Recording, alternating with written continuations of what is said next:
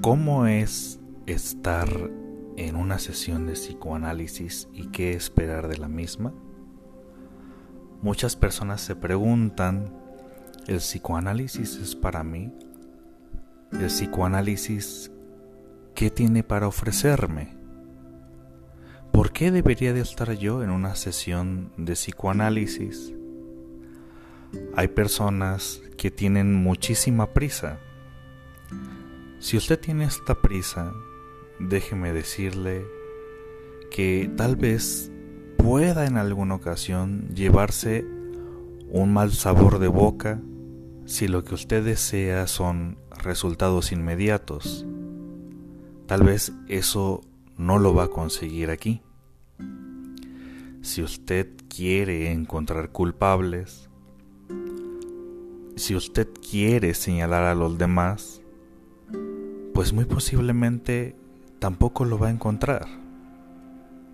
Si usted quiere decir quién fue el que cometió el delito, si usted quiere decir que fue el otro el que lo trató mal a usted, si usted quiere gritar que los otros lo están tratando mal, claro que lo puede hacer, pero se va a sorprender una vez que llega al resultado de las acciones.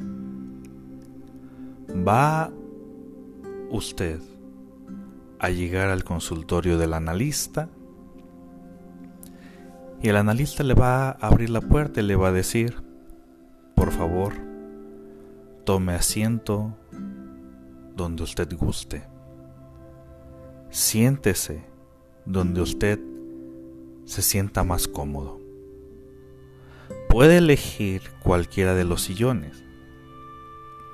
Puede elegir el famosísimo diván o algunos de forma más narcisista posiblemente elijan hasta la silla donde es muy notorio que es la silla del analista.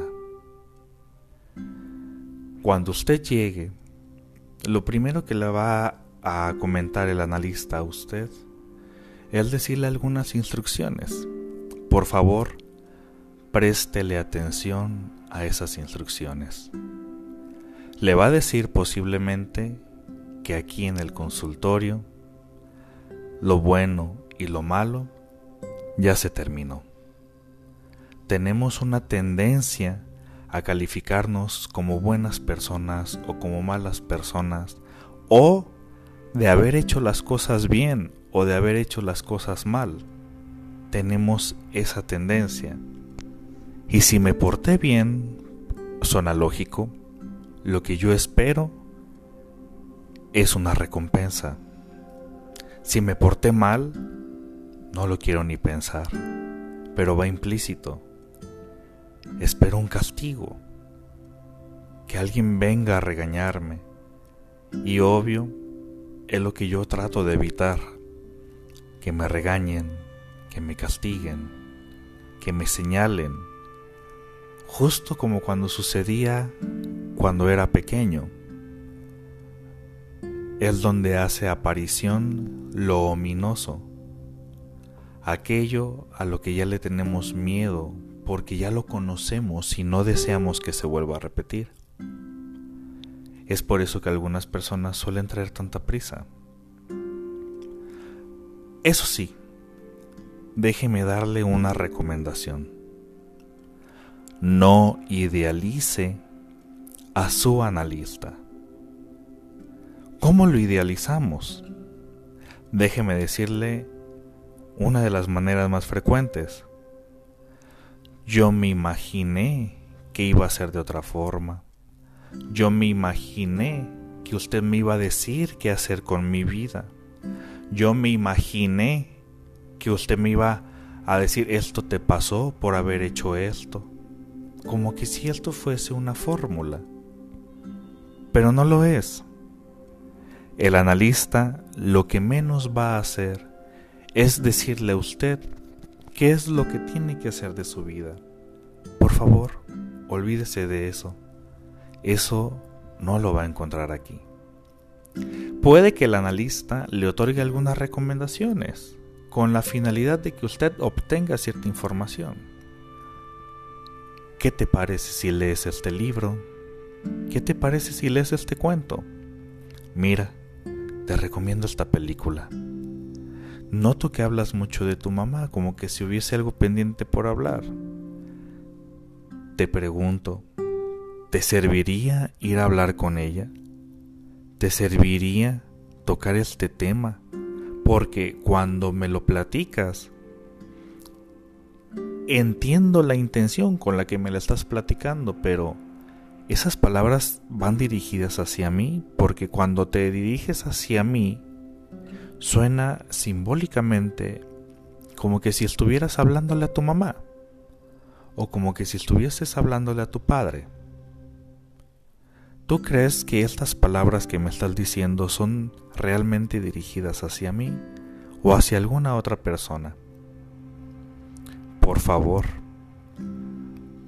no se limite. Diga las cosas tal y cual a usted se le vienen a la mente. Aquí, créame, usted no va a ser enjuiciado. Los juicios, eso déjeselo para sus amigos. Acá, en el consultorio, los juicios ya se terminaron. Aquí no decimos qué fue lo mejor ni lo peor. Aquí hablamos un poquito más de de lo que ha funcionado hacer hasta ahora y de lo que no ha funcionado hacer hasta ahora. Todos los caminos conducen a Roma, no importa por dónde empiece usted. Se lo digo por experiencia. Hay algunas personas que llegan muy específicas y me dicen, me pasó esto y quiero hablar muy detalladamente de esto. Puede hacerlo pero también hay algunas personas que llegan y comparten. No sé ni por dónde empezar. Solo sé que últimamente no me he sentido muy bien. Para lo cual mi respuesta es, no importa por dónde inicies. Lo que importa es dónde terminemos. Aquí todos los caminos conducen a Roma. No importa por dónde quieras empezar. Lo que importa, lo que importa es dónde quieres terminar. Eso es lo que importa. Cuando llega un paciente al consultorio no llega solo. Aquí es donde dicen que los psicólogos, los psiquiatras, los psicoanalistas estamos locos. Pero la verdad es que el paciente no llega solo. El paciente llega y viene acompañado de todo aquello que le sucedió cuando era pequeño. Los reclamos de mamá, los gritos de papá, la comparación con los hermanos, el fallecimiento de la abuela, los compañeros de la escuela, la vecina que le gustaba, los niños con los que más convivía, los que vivieron bullying lamentablemente. Es más, hasta el sujeto del transporte público que le hizo un gesto desagradable de desaprobación, hasta ese viene incluido en la mente del sujeto y comienza a hablar de manera paulatina a través de cuando el sujeto aquí presente comienza a realizar catarsis. Cuando comienza a purificarse, cuando comienza a filtrarse todo aquel dolor que trae. Le repito, a pesar de que usted traiga mucha prisa, el analista no le va a decir a usted, haz esto y se soluciona, porque el trabajo del analista es, ¿por qué te imaginas que sucedió esto? ¿A qué crees que se deba? ¿Qué cosas tú consideras que se dejaron de hacer? ¿Y esto que te pasó? ¿Te acuerdas que me platicaste tal cosa que sucedió en la infancia? ¿Tú crees que tengan algo de relación? ¿O esto que me acabas de compartir, con qué lo podríamos asociar? A veces el analista puede quedarse en silencio. No va a ser por molestar, sino lo que quiere saber es qué es lo que hace usted ante el silencio. ¿Qué tipo de palabras busca?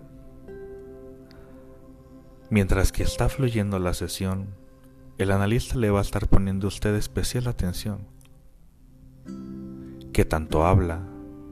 ¿Cuánto tiempo toma usted para hablar? ¿Cuánto tiempo le da también a él para hablar? Y si él intenta hablar, ¿cuánto, cuánto tiempo usted le permite a él que hable antes de interrumpirlo? Cuando nos imaginamos que las cosas van a ser de una forma diferente, ante el analista también estamos reaccionando de una forma bastante similar a como lo hacemos de una manera habitual con las personas que interactuamos. Es por eso que se nos hace extraño que el analista, si no reacciona como las personas con las que estamos acostumbrados a hablar, se nos hace una extrañeza y queremos que ese sujeto se comporte de una forma similar a lo que estamos acostumbrados, pero tal vez se lleve un mal sabor de boca si usted lo, ha idealizado. No idealice, vaya, descubra, investigue cómo es ese trabajo. No busque un padre que le diga a usted cómo tiene que vivir. No busque a una madre que le diga a usted cómo es que tiene que actuar. No busque en el analista esos padres que no le guiaron de la forma en que usted quería. Porque el analista no va a hacer eso. En alguna ocasión puede que exista la tentación de querer buscar al analista fuera del consultorio y es legítimo, se entiende. Pero reflexione también usted. Esto que estoy haciendo usualmente es una acción como de buscar al papá que me guía, a la madre que me instruye. Esto que estoy haciendo es una forma de abordar mi problema. O es ir a refugiarme con aquel sujeto que considero sabría cómo actuar en esta situación y que muy posiblemente si yo le respondo, es aquí donde viene el famosísimo acting out. Lejos de detenerme a reflexionar lo que él dice, se lo respondo. Lo cual tampoco nos permite llegar a una sesión como la que quisiera usted. Estos son algunos datos que posiblemente le sirvan. Cuando usted se retire del consultorio, muy posiblemente el analista le pregunte, ¿le ha servido de algo lo que hemos hablado hoy? Usted tal vez no sepa qué responder.